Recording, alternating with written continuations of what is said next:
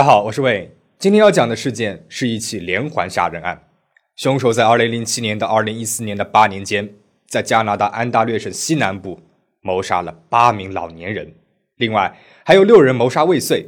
这起案件也被称之为加拿大历史上最严重的连环凶杀案之一，而凶手是一名女护士，名字叫伊丽莎白·维特劳夫。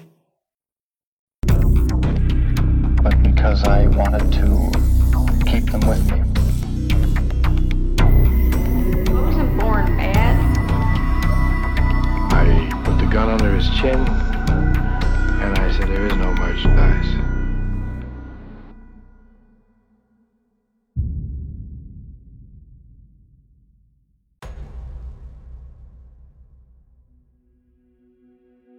伊丽莎白·维特劳夫，一九六七年六月十号出生在加拿大的佐拉镇。这是一个靠近安大略省牛津县的行政中心伍德斯托克的乡村。他的家庭是一个虔诚的教会家庭，父亲道格是当地教堂的一个长老。小时候，维特劳夫他笨拙害羞，经常是其他孩子言语辱骂的一个对象，他们会取笑他，给他取外号。高中的时候，维特劳夫变得开朗了许多，他是学校曲棍球队的守门员，也是学校乐队的成员。但是儿时的经历。让他变得狡诈、报复心强。有一次，他甚至是故意拉响了火警警报，只为嫁祸给一个他不喜欢的男孩。到了中学毕业之后，维特劳夫继续在浸信会圣经学院学习，并且在1991年获得了宗教教育咨询的学士学位。随后，他在康内斯托加学院学习护理，1995年成为了一名注册护士。在维特劳夫儿时的玩伴格伦哈特的眼里，维特劳夫的父亲啊，控制欲很强，母亲对父亲非常顺从。从十五岁进入青春期的时候，维特劳夫他发现自己对男生一点兴趣也没有，他就向邻居的一个十几岁的女孩求爱，但是遭到了拒绝。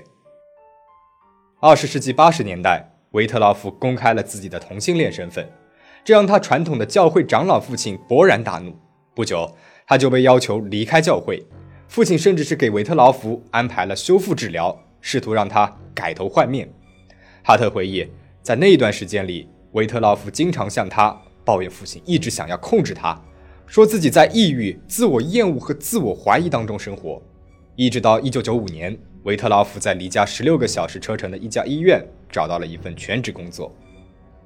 虽然仍然对自己的性取向感到很困惑，但是在家人的催促之下，1997年。维特劳夫和浸信会教堂的一名卡车司机结了婚，他的父亲对这桩婚事很满意。但是婚后的维特劳夫遇到了一系列的问题。他曾经在医院寻求边缘性人格障碍的治疗，他还意识到自己对药物上瘾了。他开始利用植物的便利偷医院的强吗啡酮，这是一种用来减轻剧痛的阿片类药物，镇痛作用比吗啡要强十倍，成瘾性呢也比吗啡要高。同时，她还在网上与女性接触，一直到2007年，她的丈夫发现妻子和别的女人是情人关系，便同她离了婚。不久之后，维特劳夫和自己的同性恋女友搬进了租来的一套两居室的公寓，正式同居，并且订了婚。维特劳夫需要更多的钱来养活自己的女友，于是他主动从医院辞职，选择了收入更可观的凯尔塞特养老院工作，年薪约。六万美元。二零零七年六月，维特劳夫开始在伍德斯托克的凯尔塞特养老院工作。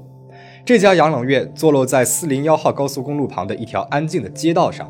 在同事们的印象当中，维特劳夫啊，她是一个体贴的、尊重客户的女性。一位曾经在养老院与维特劳夫共事多年的女士说：“没有任何事情看起来不正常或者是不协调。”然而。就是同事们眼中善良细心的维特劳夫，在这里开始了他的杀人狂欢。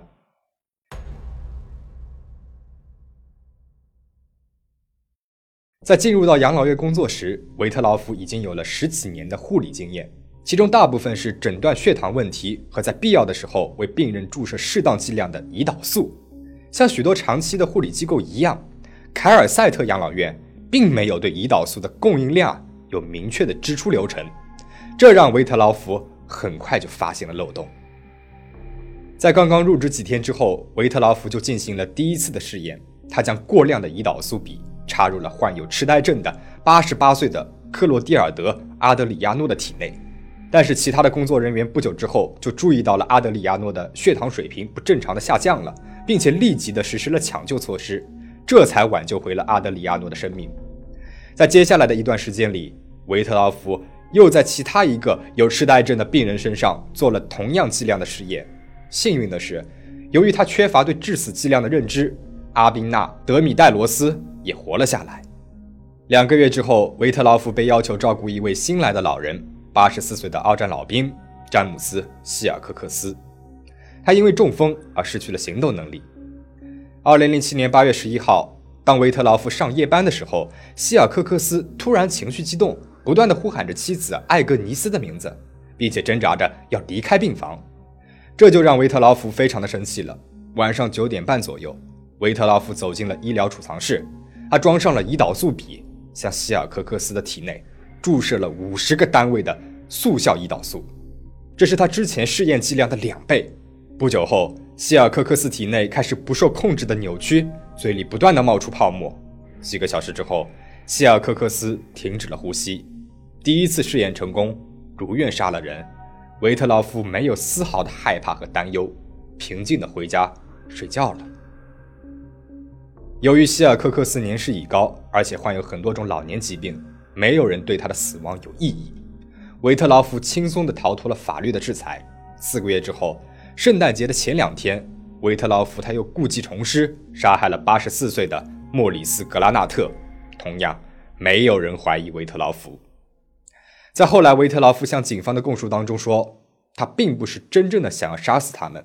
他说：“我只是不知道，我当时很生气，我觉得可能是上帝想要他回到身边。我觉得。”是上帝利用了我。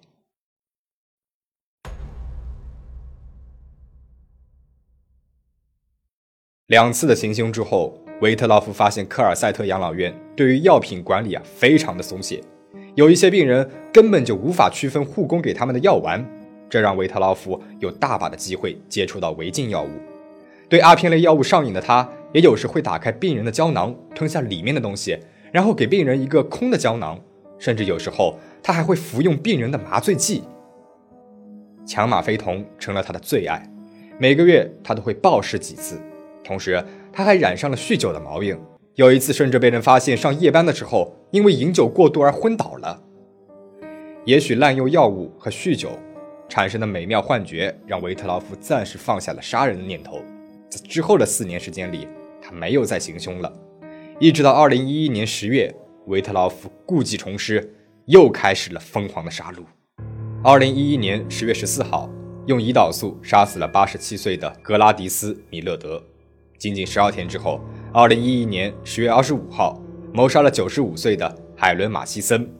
二零一一年十一月六号，谋杀了九十六岁的玛丽·祖拉维斯奇。二零一三年七月十四号，谋杀了九十岁的海伦·杨。二零一四年三月二十八号，谋杀了七十九岁的莫林·皮克林。之前呢，医院也查到过维特劳夫他滥用药物，给不需要用胰岛素的病人都是用了胰岛素。但是，也许是因为注射的剂量少，那几个病人没有什么明显的反应。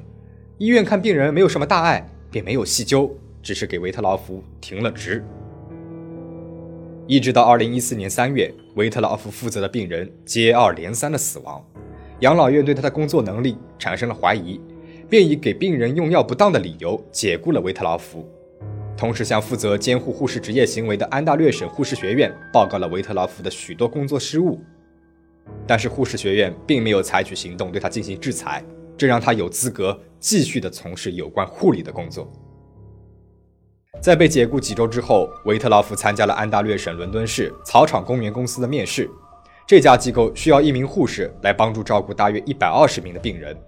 当被问及之前被解雇的原因时，维特劳夫告诉草场公园的护士长，他被解雇是在用药方面出了差错。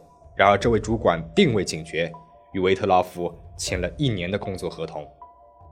一个月之后，也就是二零一四年的八月三十一号，维特劳夫的第八个受害者产生了，七十五岁的阿尔派德·霍瓦斯，在被注射大剂量的胰岛素之后中风而死。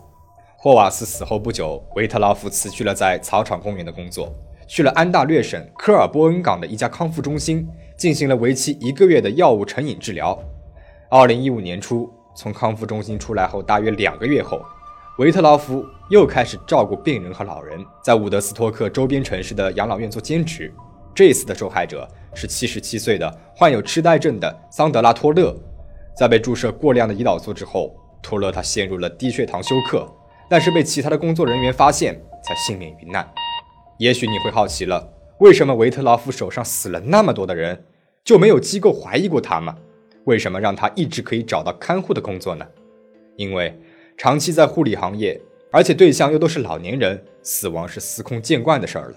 维特劳夫也一次一次地逃脱了法律的制裁，甚至他的档案里面都没有任何不法行为的记录。二零一六年夏天，维特劳夫成了圣伊丽莎白保健公司的临时工。这是加拿大历史上最悠久的护理机构之一。维特劳夫负责监控孩子们的胰岛素泵，以确保他们得到正确的剂量。不久之后，维特劳夫他辞职了。对于这次的主动辞职，维特劳夫后来对警方说：“因为他不敢确保自己不会再杀人了，孩子是他的临界点，他不想伤害孩子，所以他放弃了这个工作机会。”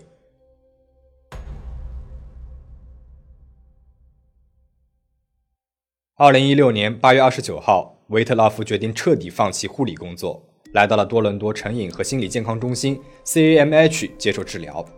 在治疗的二十天里，他向几乎所有的医生和护士承认，在过去的十年时间里，他一直在疯狂的杀人，以缓解自己的情绪。精神科医生艾伦·卡恩建议他把自己的想法写在纸上，并且告诉他，他泄露的任何信息都会交给警方。维特劳夫最终是手写了一份长达四页的供词，上面列出了他的作案地点、作案时间。虽然他无法回忆起所有的受害者的名字，但是对于作案的细节描述非常的清楚，就好像是在讲述自己晚餐的时候吃了什么一样平静。他没有明显的自责，唯一的情绪似乎是解脱了。卡恩马上报了警，随后安大略省历史上最大的一次警方调查启动了。警方对照的手写供词，调查了其中提到的死亡通知和医疗记录。很快，他们拼凑出了所有受害者的名字和个人信息。